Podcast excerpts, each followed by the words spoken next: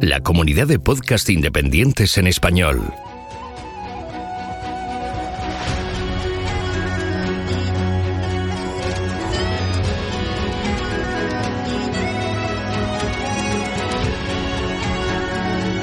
Estás escuchando Geocastaway, el podcast de geología y ciencias de la Tierra.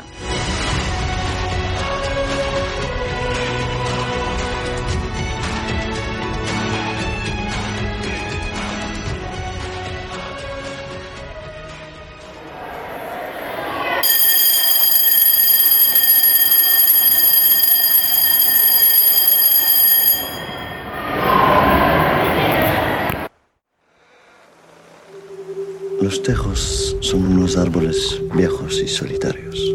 Nunca forman bosques. Pero aquí, en esta tierra remota, donde acaba Europa, se han juntado. ¿Por qué? Bienvenidos al fin del mundo. Estamos en las montañas más altas de Galicia. Y como acaban de comprobar, la única carretera que llega muere aquí. Voy a despedir trabajo en la mina. Me voy a sacar wolframio de la mina cuando pagan 10 veces más en el monte por el extraperlo. El wolframio que sacan de Galicia serán mucho más poderosos, casi invencibles. Nosotros, con la ayuda de la guerrilla, queremos robarles todo el wolframio. Necesitamos presos de la mina para que nos ayuden. Tú puedes contactar con ellos. Los alemanes nos están dando de comer a mí y a mi hija. Diles que lo haré. Es judía, los alemanes los persiguen. ¿Y nosotros qué coño nos importa? Mucha gente no se atreve a adentrarse en este bosque. Les asustan los lobos.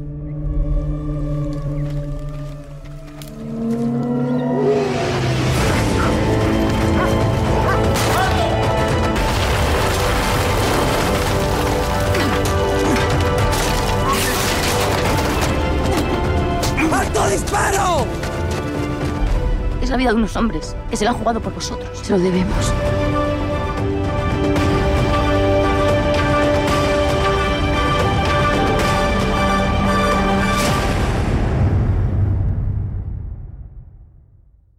La geología desde el Rafael Dieste. Hola geonáufragos. Este mes nos hemos propuesto a saber algo más del wolframio, ya que la wolframita formó parte de nuestra historia. El wolframio. El wolframio es un material metálico gris cuyas principales características son su dureza, su elevada densidad y su elevado punto de fusión, de 3683 Kelvin, y su gran resistencia a la tracción. Además, tiene el coeficiente de dilatación térmica más bajo de cualquier metal puro. Su gran fuerza interna se debe a fuertes enlaces covalentes entre átomos de wolframio en el isoorbital 5D. También destaca por su resistencia química, ya que no es fácilmente atacado por ácidos. Resiste las reacciones redox y casi todos los ácidos incluyendo el fluorhídrico. Sus puntos débiles son la oxidación ante el peróxido de hidrógeno o agua oxigenada. Estas características hacen que sea un buen conductor eléctrico, resistente a la tracción y a la rotura, y más si va aliado con acero, e aislante de muchos tipos de radiación. Su escasez en la corteza terrestre hace que su precio varíe a lo largo de la historia. Actualmente, su precio al peso es de 38 dólares por kilogramo, aunque tiene una ligera tendencia a aumentar. ¿Dicho Wolframio? Preguntó nuestro amigo Cuenta Historias. Anda, que el que te puso el nombrecito se quedó descansando. Pues fueron unos hermanos españoles, Juan José y Fausto Lullar, le dijo Wolframio un poco enfadado. Y para tu conocimiento, me llaman Tuxteno. ¿Y qué es lo que te pasa? ¿Por qué no estás de humor para hablar? Le preguntó el Cuenta Historias. Wolframio, al ver que tenía alguien con quien desahogarse, empezó a hablar. Pues es que estoy de capa caída. Hasta hace poco servía para iluminar las casas, porque conmigo hacían los filamentos de las lámparas incandescentes, vamos, las bombillas de toda la vida. Y era feliz porque me enteraba de muchísimas historias cuando las familias contaban cómo habían pasado el día. Pero ahora me han sustituido por las lámparas LED, que dicen que consumen y contaminan menos. Nuestro narrador lo interrogó. Pero para algo más te usarán, ¿no? Pues claro, como fundo temperaturas muy elevadas me usan para maquinarias que cortan a grandes velocidades y para muchas cosas más. Pero lo de las bombillas me gustaba mucho, le aclaró Wolframio. Bueno, chico, pues sigo mi camino, se despidió nuestro cuento historias. En este pueblecito tengo historias para un año. Solo he llamado a una puerta y mira de todo de lo que me he enterado. Volveré y no tardaré mucho. Bombillas de wolframio. En el proceso de fabricación de una bombilla de wolframio, primero se hace el montaje de los componentes eléctricos. Al principio se cortan unos tubos de vidrio. Una máquina los calienta para darle forma acampanada en un extremo, donde se colocan dos hilos de cobre y un cilindro de vidrio eh, por el que más tarde saldrá el aire. Vuelven a ser calentados para apretar el otro lado de tal forma que el cobre quede incrustado en el vidrio. y se hace un orificio en medio. Ahora se separan los hilos y se hacen unos ganchos en los extremos. En estos ganchos se sujeta el filamento de wolframio, el elemento que proporciona la luz. En él los electrones de la corriente eléctrica sufren una gran resistencia y vibran, generando energía térmica que se transforma en energía luminosa. Por otra parte, se moldea vidrio para obtener el bulbo de la bombilla. A continuación, un bulbo se coloca sobre cada soporte y se sueldan. Otra máquina elimina todo el aire, que es sustituido por argón, y el tubo de salida es sellado. Finalmente se une el casquillo soldando uno de los hilos conductores a la base y otro a uno de los lados. El último paso consiste en realizar pruebas de funcionamiento y calidad. Prohibición de las bombillas de wolframio en la Unión Europea. El 1 de septiembre entró en vigor la prohibición europea de comercializar focos halógenos, una medida que el sector de la iluminación en España afronta con la vista puesta en el desarrollo de tecnologías más eficientes, fundamentalmente el LED. Según Anfalum, que es la Asociación Española de Fabricantes de Iluminación, actualmente las lámparas halógenas suponen menos del 10% de las ventas del mercado de iluminación, tras la transición emprendida desde 2010 hacia productos más eficientes, primero con las bombillas de bajo consumo y más recientemente con el despegue de los LED.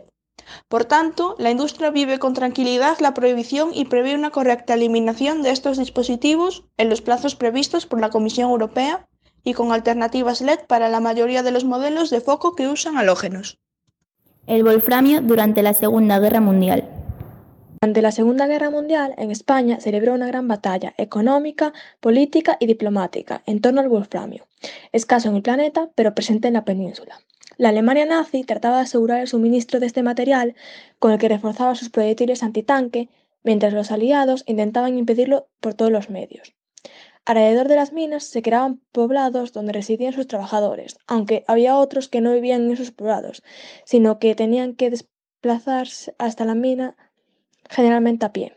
En las minas había muchos obreros trabajando muy duro, ya que se pagaba por cantidad de wolframio extraído. En estas trabajaban tanto hombres como mujeres y niños.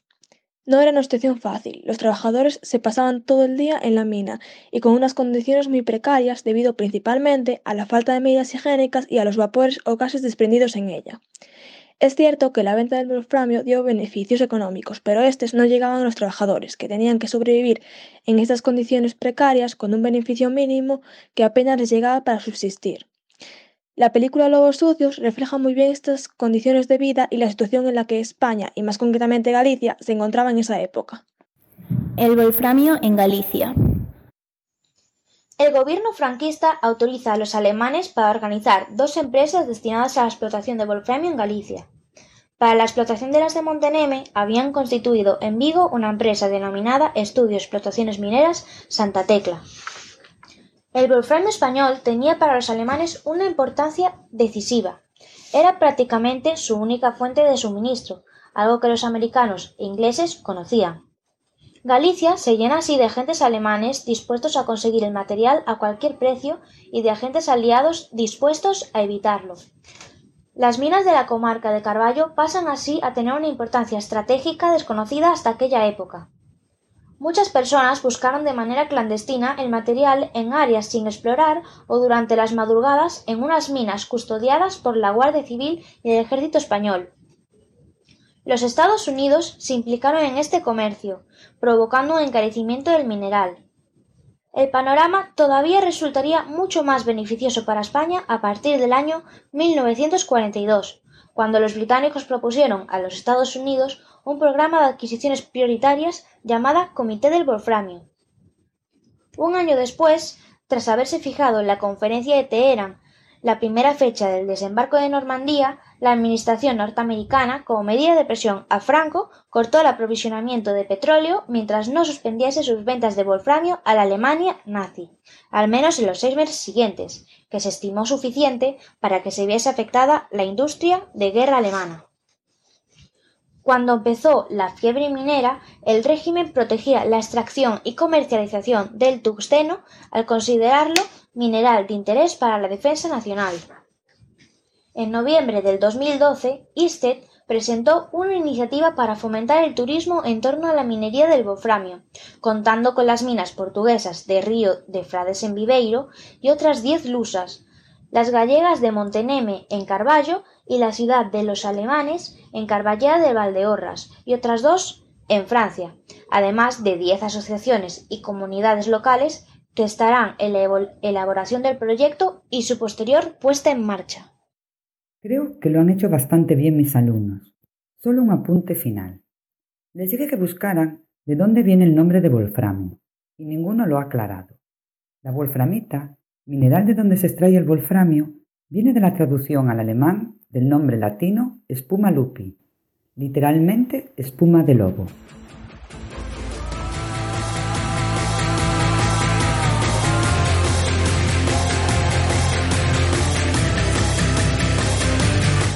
Envíanos tus comentarios, preguntas o sugerencias a geocastaway.gmail.com. Puedes escribirnos en nuestra web geocastaway.com. Búscanos en Facebook y en Twitter. Y escúchanos también a través de iTunes, Evox o Miro.